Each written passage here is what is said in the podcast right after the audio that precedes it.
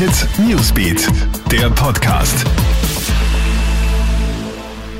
Schönen Sonntagmorgen, ich bin Madeleine Hofer und das ist ein News Update. Heute wird in Wien ein neuer Landtag gewählt. Rund 1,4 Millionen Menschen sind wahlberechtigt. Neun Listen treten an. Einen Rekord gibt es bei den Briefwählern.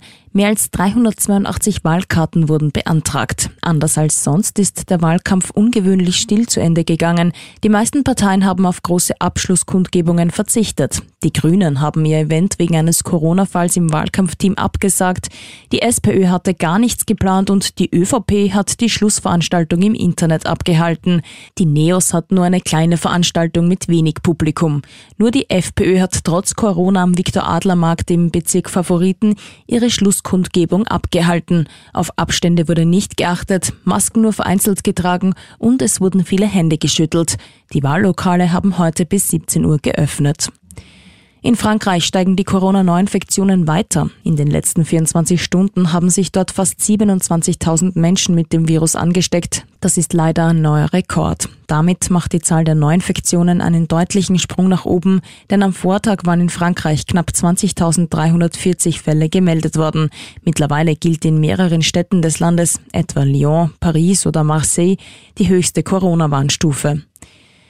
Ein Toter bei einem illegalen Autorennen in Deutschland. Im Bundesland Hessen haben sich drei Autos ein Rennen geliefert. Dabei ist einer der Wagen gegen die Mittelplanke geprallt und daraufhin mit einem unbeteiligten Auto zusammengekracht.